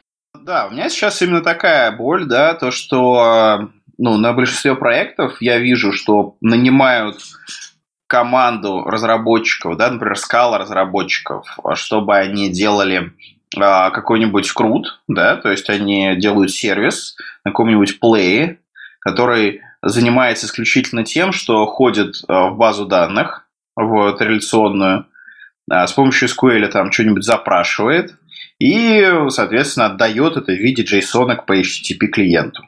Вот, это все, чем занимается этот сервер. И большая часть кода, который они пишут, это код, э, соответственно, ну, то есть это вот есть код запросов, и это там, не знаю, 40% кода, да, там 35. Вот, а все остальное это вот это вот, короче, хрень джейсоновая, которая там роуты, какие-то вот э, писалки для их структур данных промежуточных. То есть вот это вот хрень. Вот. И, ну, и есть отдельная команда джаваскриптеров, которая то же самое делает на клиенте. Она ходит, то есть у них есть специальный слой, который э, ходит э, в этот сервер, получает эти структуры данных, вот, и, короче, что-то с ними делает, потом это как-то мапит на шаблоны внутри э, Angular. Вот, тут еще такая штука, то, что часто бывает такое, что э, эти ну, вот, это вот этот REST, который они друг для друга описывают, он разъезжается, да, то есть у них может, они могут работать по-разному. Они, например, могут быть разными подрядчиками, да, бэкэнд делает один подрядчик, фронтенд делает другой подрядчик. Они, у них может быть не единый процесс разработки, не единый процесс тестирования. Они, например, раз в две недели только делают интеграционное тестирование для своих продуктов, да. То есть они вроде как утвердили там какой-то протокол, а там некоторые умолчания забыли, и поэтому, когда это все начали интегрировать, вот, выяснилось, что оно не работает. То есть то, как бэкэнчики подумали, и реализовали, оно работает у них, и тесты проходят все хорошо, и фронтенчики тоже, как им показалось, оно работает, и все должно замечательно на моках у них работало. А как только бэкэнд реальный и фронтенд реальный встретились, оказалось, что не работает ничего. То есть это вот такая штука. Э, и еще такой важный момент, то, что часто, когда пишутся админки, нанимают там не самых супер крутых оптимизаторов JavaScript, они просто берут там банально этот Angular – и все эти 100-500 тысяч форм, которые нужно сделать для проекта, они там загоняют в один мегагигантский JavaScript, который каждый раз прилетает пользователю, там, не знаю, там, 2 мегабайта какого-нибудь эмбера, вот, плюс шаблоны. То есть все модули эмбера, плюс там шаблоны, плюс, короче, висят. Это все попадает к пользователю, прям сразу начинает дико компилироваться. То есть, ну, JavaScript же нужно распарсить. Вот все эти 2 мегабайта э, минифицированного JavaScript надо разжать, а, его распарсить, его скомпилировать, его чекнуть на корректность синтаксиса, чекнуть, попробовать там, не знаю, на, начать житить. Вот, естественно, в первые, там, первое время у пользователя все к чертовой матери повисает, ноутбук там начинает или там десктоп начинает жужжать вентиляторами, вот, и после этого там оно от, отвисает и начинает уже там заниматься рендерингом шаблонов, которые там внутри встроены, да, потому что часто в этих фреймворках, если мы не говорим там про React, там идет еще э, процессинг вот этого их внутреннего языка шаблонов. То есть э, часто как бы user experience у этого всего очень адский, потому что ну, тупо нет времени на оптимизацию JavaScript хозяйства, разбиение это все на какие-то модули для а, постепенной подгрузки и всего такого. Вот. То есть гораздо дешевле и эффективнее взять одну скала-команду, которая э, просто все сделает в одном месте. Здесь же у них там рендерится это HTML, здесь же мы ходим, обрабатываем клики и изменяем данные и как бы рендерим новый HTML. Такие дела. Ну, я так понимаю, делал это, потому что вот у тебя наболело и решал конкретные задачи. А, видимо, что-то пропало, я не до конца понял, что, что ты говоришь. А, а, да, ну, я так понимаю, что ты прям вот... А, Королев решает прям конкретные проблемы, которые возникли при построении а, админ панелей, ну, бэкэнда, а, каких-то твоих систем, которых используешь. Ну, в том числе. Вообще я хочу решить проблему общую, да, то есть я не говорю, что это прям вещь сугубо для админок. Почему я говорю, что это вещь для админок? Потому что э, эта штука требует постоянного онлайна, да, то есть если у нас там что-то случилось, соединение разорвалось, то мы как бы Uh, все, да, то есть мы не можем там сделать какой-то кэш на клиенте, то есть если uh, прийти с Королевым, я не знаю, в там логово джаваскриптеров и начать им рассказывать про то, что э, там, не знаю, нам нужен постоянный онлайн и хороший интернет, они скажут, фу, да вы что там, типа, современные сайты так делать не, нельзя, офлайн first, все в таком духе. А для админок можно, как бы. То есть админки запускаются обычно на десктопах, которые подключены там проводом к интернету, вот, и вообще могут работать в интернете, и вообще там плевать. То есть это такой вот тонкий клиент а, в классическом, классическом его понимании.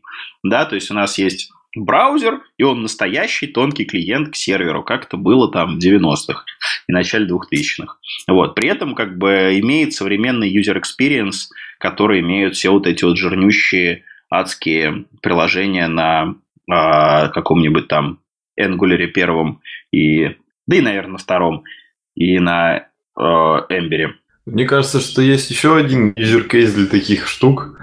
Это именно такие как бы приложения, которые как по сути, десктопные приложения, э, которые к людям ставятся на компы непосредственно, и ты как бы просто делаешь сервер, который локально запускается, и вот люди работают с, с каким-то UI, обернутым в окошечко. А, то есть выполняя какие-то локальные задачи. То есть, ну, просто как бы довольно часто тоже делают инструменты для какого-нибудь там, не знаю, анализа каких-нибудь особых больших файлов, которые вот люди просто локально открывают, смотрят, э, какие-нибудь там маленькие операции делают и отправляют. Ну, даже банально та же, как бы, не знаю, там, ввод данных каких-нибудь или тегание данных тоже может быть вполне подходить для э, такого инструмента, который ты можешь сделать вот на подобной программулине. Вот. Хотя я как бы... Сам... Обычно, обычно сейчас как раз таки вот такие вещи, да, которые работают в офлайне, да, у нас там запускается локальный сервер, там, и как потом синхронизируется с основным, и как раз делают сейчас на JavaScript, и вот там нету таких проблем с ожиданием, когда этот JavaScript приедет, траля-ля, там вот этого всего. То есть, ну, как бы с десктопом как раз проще. Но тут, да, такой момент. Я обычно вот, ну, я вот несколько докладов прочитал про Королев, на FPConf как раз, и вот этот вот такой lightning talk на э, FunkBuy.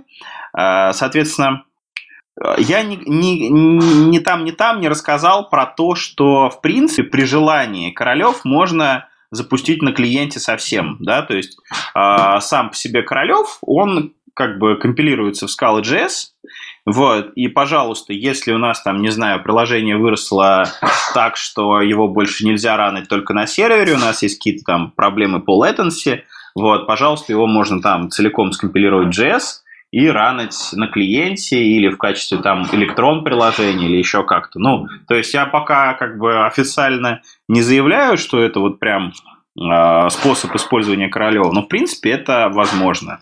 То есть э, уже, да, то есть даже уже сейчас э, сам вот по себе модуль Королев, он как бы компилится в Scala.js.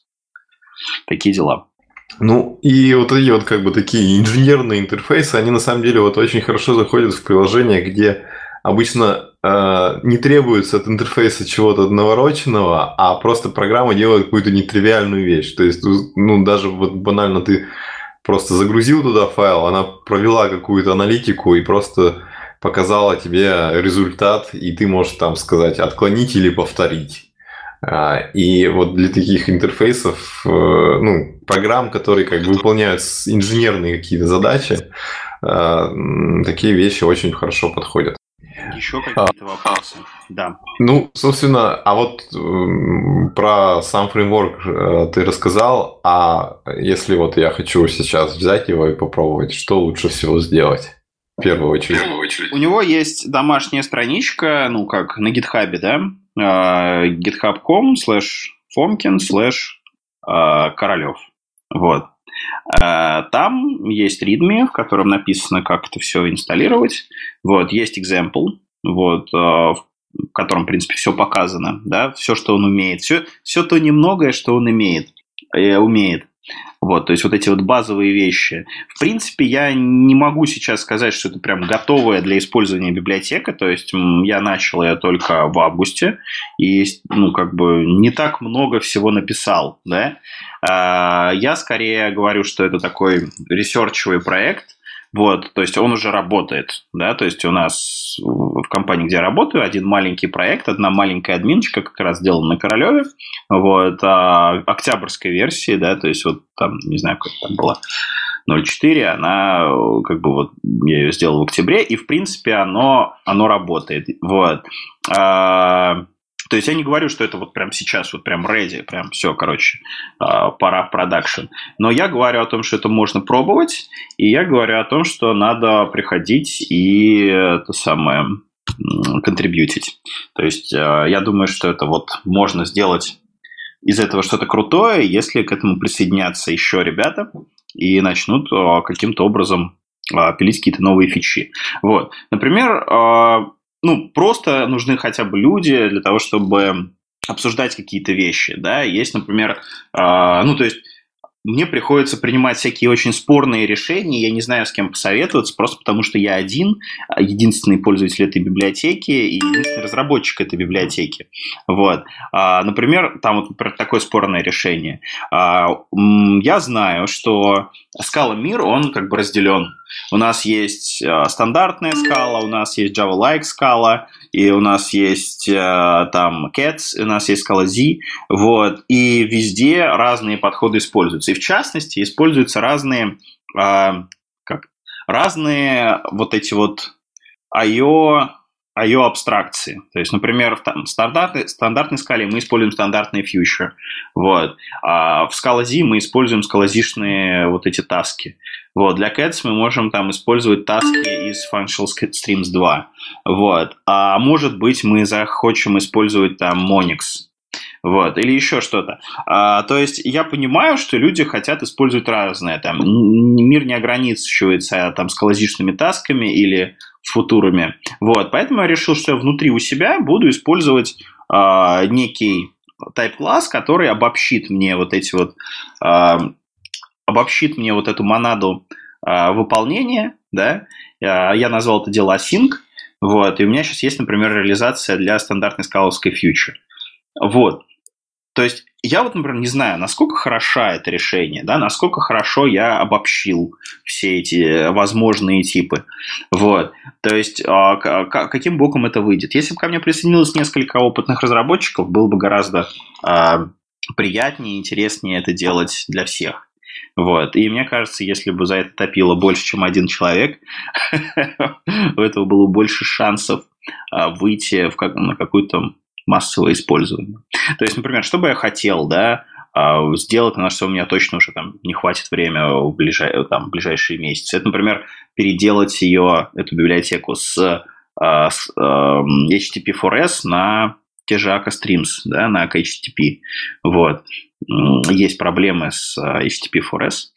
Вот. А хотелось бы это дело перевести на что-то более такое массовое. Вот. Или, например, а, запилить роутинг. Вот. Или, например, запилить там CSS вот, встроенный DSL или CSS. То есть много всего, чего можно сделать интересного, и этим как бы надо заниматься. Такие дела. Так что присоединяйтесь к Королеву. Круто, круто. А, что за проблема Что произошло со звуком? Очень плохо слышно. И да, всем привет. С Евгением что-то произошло. А меня нормально слышно? Да, хорошо, слышно. Переименуйся, ага, пожалуйста. Проверка. Ну, я, наверное, в следующий раз переименуюсь. Или... Нет, да, конечно. А я про таски послушал, послушал и смотри, может именно вот э, таски и футуры вообще не, не имеет смысла какого-либо это, ну, на тайпасах разруливать, типа возвращай стандартный скаловый фьючер, а там ребята уже его закастят как захотят, там свои там, фьючеры, таски и прочую фигню. Ну, вот, Нет? Вот, вот это не круто, когда нужно явно кастить фьючер. Ну, поэтому я, например, не использую Twitter Stack. Вот. То есть даже то, что оно имплицитно кастится, это как бы не прикольно. Я хочу, чтобы у меня была сквозная, как бы, как сказать, сквозной experience, да, то есть у меня есть там моя модель, которая возвращает мне скалазишные таски. Я хочу, чтобы мой HTTP там фреймворк, э, мой вот этот вот веб-фреймворк хавал вот эти вот таски, которые я использую себя в модели. Это удобно, понятно и здорово. Ну, я понимаю, просто тут такой момент, что либо это ну, на мой взгляд, либо это должно быть решено стандартной библиотекой, чтобы она покрыла все эти случаи, когда ребята пилят свои таски, свои фьючеры, и когда-то уже в будущем это прекратилось, разнообразие, либо кастить, ну, как-то так. Ну вот, вот видите, мнение, мнение альтернативное.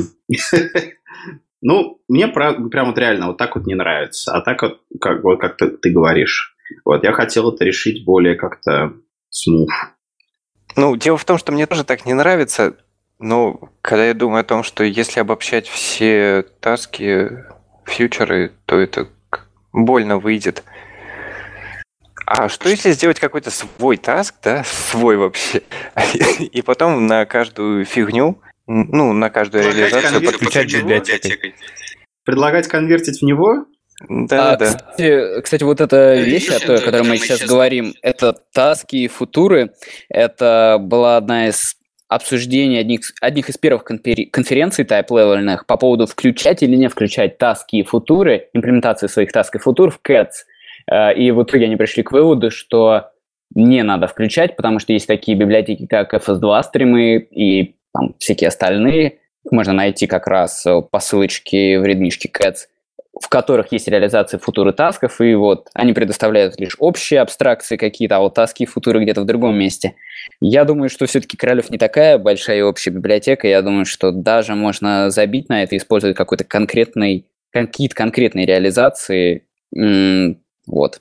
Ну, соответственно, если, ну, как бы, как раз для небольших библиотек круто, когда он, она саппортит все, потому что если библиотека небольшая, то а мир, как бы, скала разделен, то сложно, как бы, найти популярность, да, ну, например, все понравилось скалозишникам, но нет поддержки тасков скалозишных, закапываем. Или там, все понравилось котоводам, но нет поддержки Functional Streams 2, закапываем все понравилось там обычным э, там акководам, э, скалистам из стандартной библиотеки. Все им понравилось. Но все сделано на тасков. Закапываем. То есть вот я как бы сейчас встречаюсь с этим, когда хочу использовать какую-нибудь библиотеку. То есть я вот, например, а, там не тяну, сознательно не тяну большинство проектов там Cats и Scala Вот, то есть Cats у меня вообще нигде нет, Scala кое-где. Вот, и я, я когда я вижу, что, да, например, там библиотека тянет Шеплис и Z, вот, или то, или другое. Вот, я такой, так, нет, я это не хочу. Я не хочу Шеплис, я не хочу, чтобы у меня были там конфликты со спреем с каким-нибудь дурацким. Вот. А, короче, нет, я не буду использовать библиотеку, где в зависимости Шеплис. Я не буду использовать библиотеку, где в зависимости Scala Z. Я не буду использовать библиотеку, где в зависимости Cats. Хотя многие красивые, интересные библиотеки я хотел бы использовать. Вот. Точно так же, там, не знаю, скалозист не будет использовать библиотеку, которая из зависимости Cats. Такие вот дела. Поэтому хочется, чтобы не было зависимости ни от чего, но при этом можно было, короче, свою экосистему это интегрировать бесшовно. А я думаю, что бесшовность в любом случае останется. Это или какие-то делать подмодули, ну, как, э, скажем, Cats Королев, Z Королев, FS2 стримы Королев, ну, такие подпроекты. Да, да, да, да, или... именно так я и хочу.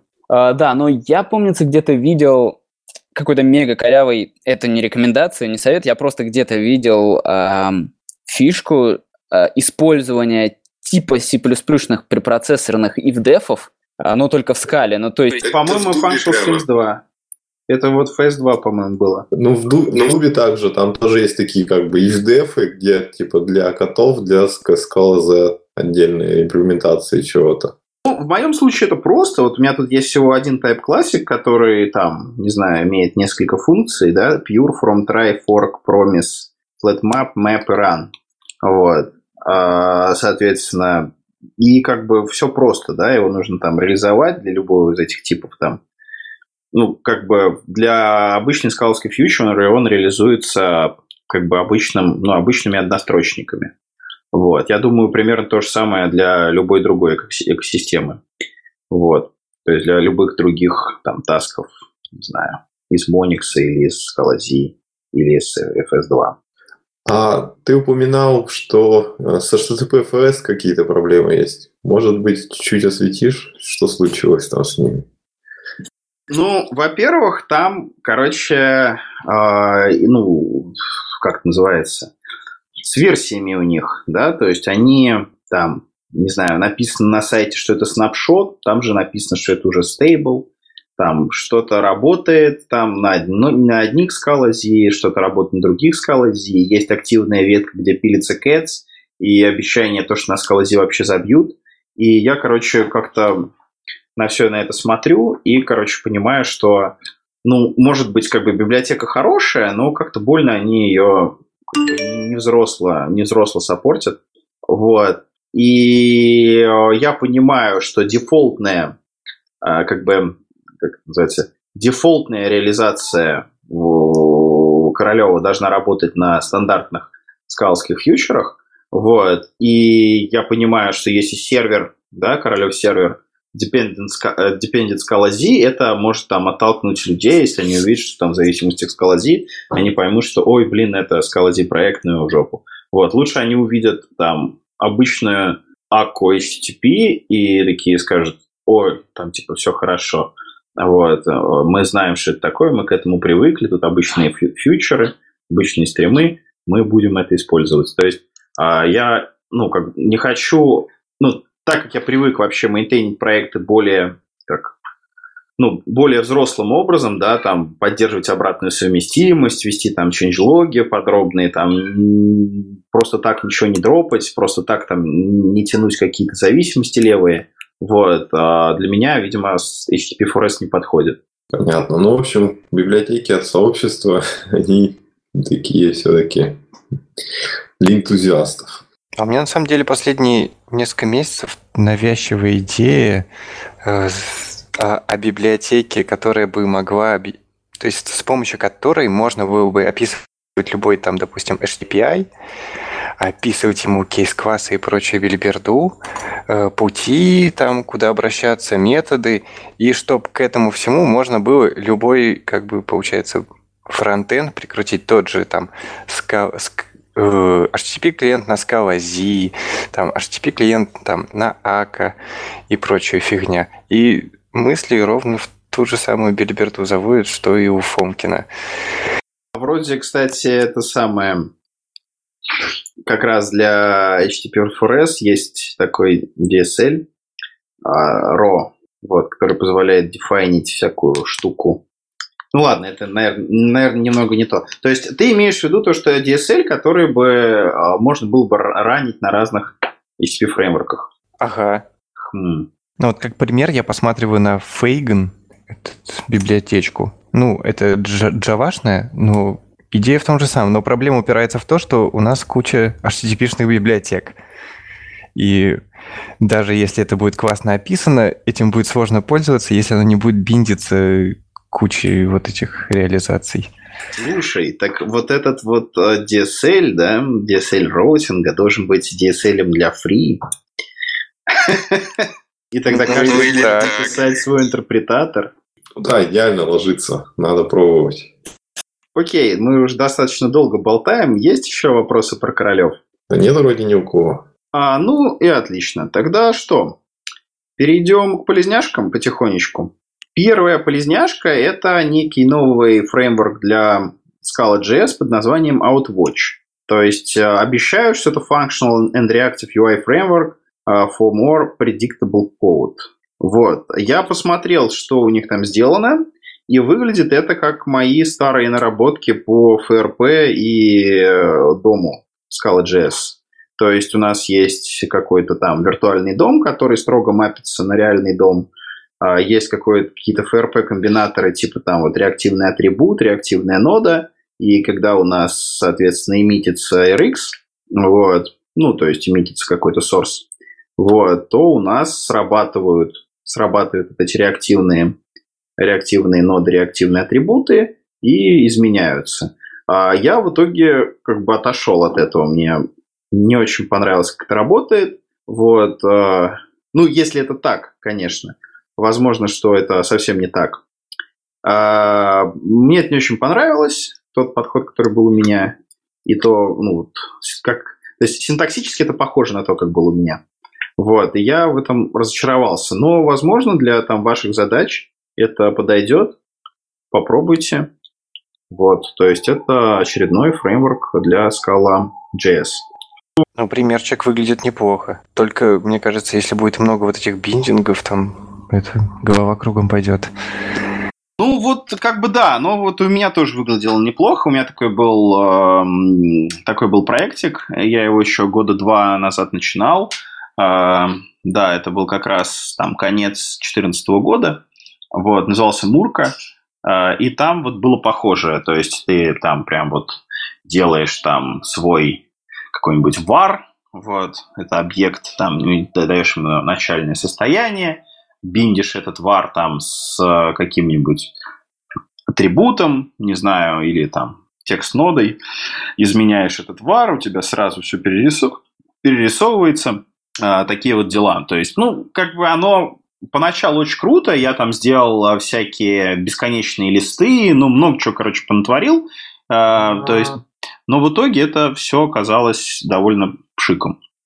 Вот, то есть я разочаровался в таком подходе, то есть и перешел к вот реактовскому подходу, когда у нас есть просто чистая функция, которая генерирует из а, вот стейта, из, а, как бы, из, из одного объекта генерирует целиком страницу, и эта страница а, мержится с, ну, как сравнивается с предыдущей версией, и, соответственно, на реальный э, дом браузера применяется э, только вот изменения, которые произошли. Вот. А следующая полезняшка – это библиотека Munoz. То есть это очередная, очередной FFF MMM для Cats. То есть очередной способ э, композиции, композиции эффектов. То есть, что тут сказать, надо брать и смотреть. А, ну, я думаю, что похоже просто на сахар над compose into функцией э, для монад из Cats. Вот. Да, да, да. Честно говоря, я попробовал, вот, кстати, заглянуть в, вот, в то, что лежит под, как бы, в теоретическую тему, что лежит под F и M. Я спросил там ребят из чатика про зависимые типы, и оказывается, там целая бездна всего. То есть там ох-ох-ох-ох-ох. Там много пейперов, и есть целый язык отдельный, который реализует а, вот это вот все а, как бы в виде first class да, то есть как бы прям вот на уровне языка. Язык называется EFF, как ни странно. вот, ну, хотя вроде как не совсем оно, там ссылки на вот этот пейпер Олега Киселева нет, но тем не менее. Вот, а, как бы, то есть там прям очень глубокая тема. А, да, кстати, я пробовал покрутить EFF, а, библиотечку у себя там в репле, вот, и я понял, что это одище, и я не хочу этим пользоваться. Вот, все очень, очень тяжело для меня оказалось. А она вроде не заброшенная? F? Вроде нет, она там цветет и пахнет. Там есть скалы, а, это не заброшенная. И Cats версия, которая вот прям вот там несколько дней назад были комиты какие-то. Я перепутал с М, что ли, который Даниэль с пивока. Ну, М тоже, да. Ну, возможно, она заброшена, возможно, нет. Ну, F, он чуть ли не на этой неделе какой-то там релиз у них маленький был, так что она точно живет. Вот, следующая полезняшку я уже упоминал. А, собственно говоря, это контек... Contextual вот, а, от Джона Пройти. А, Джон или Йон Пройти, кстати, возможно, Йон, я не знаю. А, да, это библиотека, которая позволяет готовить урлы. А, урлы, регэкспы и все что угодно в compile тайме. Вот. Наверное, все. С меня полезняшки закончились. Ладно, тогда я добавлю. В общем, есть такая, э, ну, в общем, даже не библиотека, это проект, по сути дела, Funnel. Это распределенная система мониторинга, который имеет свой как бы протокол для трейсов, э, там свои дашборды красивые, но на самом деле этот ну, проект, хоть он как бы выглядит очень крутым и интересным именно для своей основной цели, на самом деле фишка-то в другом. Это э, проект, который вот именно написан э, с активным использованием функционального стиля и скала Z стримов, его писал э, Рунар, ну, частично, по крайней мере, который вот эту красную книгу написал. Вот. И стоит глянуть исходники и посмотреть, что вот они там используют и как вообще это все делают. То есть это один из тех проектов, в который стоит заглядывать именно с целью поучиться каким-то подходам. Вот. Ну и как бы сам по себе он тоже интересный, тоже надо поизучать, посмотреть. Ну, я так понимаю, это такая как бы просто альтернатива, ну, не знаю, про какого, про Прометеусу, наверное. Вот. Так вот. Я хотел добавить по поводу вообще верайзеновского open source, вот этого всего, то есть Funnel это в том числе тоже open source Verizon, вот, и у них еще там есть несколько проектов, которые они open source недавно. То есть вышли такие со своей open source инициативы. Теперь а, есть там, кроме Twitter стека, а, type, как там, type level стека и, и lightband стека, теперь еще есть а, Verizon стек. ну, они, конечно, я так понимаю, не претендуют а, на системность, как, например, там Twitter стек или там а, type level stack или lightband stack более как-то скромно. Вот. Но тем не менее, да, то есть они много заопенсорсили. И я что хочу сказать. Я к ним попробовал сходить, послать патчики. То есть я использовал их библиотечку DeLorean. Это простая библиотечка, которая позволяет очень как бы правильно конвертить из э, Scala Z тасков фьючеры и из фьючеры э, в Scala Z таски. Вот. А я к ним в эту библиотечку ходил контрибьютить, вот, переводить ее на 2.12, и как бы как раз вот там у меня была вот эта задача с SBT и бла-бла-бла. Вот, то, что вот я рассказывал выше. И очень прикольно, то есть э, там работают реально вот спивок, там работает перед, это чувак, который написал книгу про лифт. Вот, то есть э, как бы к тебе в pull request приходят как бы чуваки, которые, ну, вот не последние люди в скала-сообществе, и это здорово. Даже если ты какую-то фигню там пушишь, вот, все приходят, реально начинают там обсуждать, там, как бы рассматривают там твой пропозал и там, там, не знаю, выносят все на обсуждение. То есть это классно, это интересно. То есть я вот прям рекомендую на сходить к ним что-нибудь сделать. А у них классный код, функциональный, красивый, интересный. А, окей, ну и, в общем, после всех этих функциональных разговоров я подброшу ложку дегтя не совсем функциональной вещью. Это проект Apache Tori. Это инкубат... Э, находится на стадии инкубации сейчас. Э, интерфейс для работы на скала в Jupyter.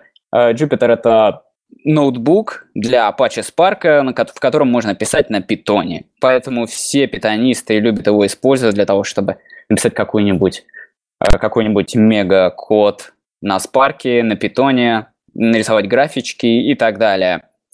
Вот. И Тори предоставляет возможность использовать скал для этих целей. Почему это стоит обратить внимание на этот проект? Ну, потому что, во-первых, чтобы попробовать перевести часть команды на скалу, потому что мы же скалы, разработчики, и Python не так крут, как скала. Да, а во-вторых, э, Имар э, предоставляет мануал, или, по-моему, даже вообще можно из коробки установить э, Jupyter как сервис с поддержкой питона или с поддержкой скалы, и можно чередовать это все это. Вот такой интересный проект заслуживает внимания. Кому интересно, может э, насладиться использованием Тори. Но так как он на стадии инкубации, могут быть некие проблемы. Вот а, это офигенная полезняшка, я просто сейчас взорвусь от счастья, потому что у нас наши как бы ученые и аналитики, они в всю как бы в хвост и в гриву а, на питоне и на вот этом Джупитере, вот, и я им сейчас скажу, что да, вы будете нет, не так. Писать на скале. Вы можете попробовать скала. У вас теперь есть такая возможность? Uh, есть, есть... мало... Ну, тоже известная тулзовина для того, чтобы писать... Ну, это на скале для Spark, это называется Scala Notebook от... Uh, не помню, как разработчика зовут, ну, он так называется, Scala Notebook, можете найти на гитхабе. Но особенность его в том, что это только Scala проект, и питонисты, либо любители R не смогут писать на нем, а вот на Jupyter могут писать в первую очередь питонисты, и во вторую очередь любителей R-языка. Ну и в третью очередь теперь уже и Scala разработчики, поэтому круто, и возможно когда-нибудь ML придет и в мир Scala. А вот этот Zeppelin, он что-то предоставляет похоже или нет? А, Zeppelin, кстати, тоже а, предоставляет э, крут тем, что его можно запускать как сервис на EMR, но, честно говоря, я не трогал Zeppelin, так что не могу прокомментировать. Ну, все, наверное, тогда у нас получается. Супер. По-моему, это самый длинный выпуск, который у нас когда-либо был. Это где-то два с половиной часа. Сейчас у нас запись получается, да? То есть это второй раз, когда мы пытаемся записаться. То есть первый кусок там где-то был полчаса, и второй кусок два часа. Ну, вот. ну, ну он все равно порежется, когда удалим пробелы. Ну, это не настолько сильно. Не настолько сильно будет порезано. Ладно, значит, а, сегодня 25 декабря воскресенье. С вами был Скалас подкаст, 11 выпуск. Его ведущие Алексей Фомкин. Пока-пока. Вадим Челышев, пока. Гриш Помачин, пока. Евгений Тогарев, пока. И всех с наступающим Новым годом. И Рождеством.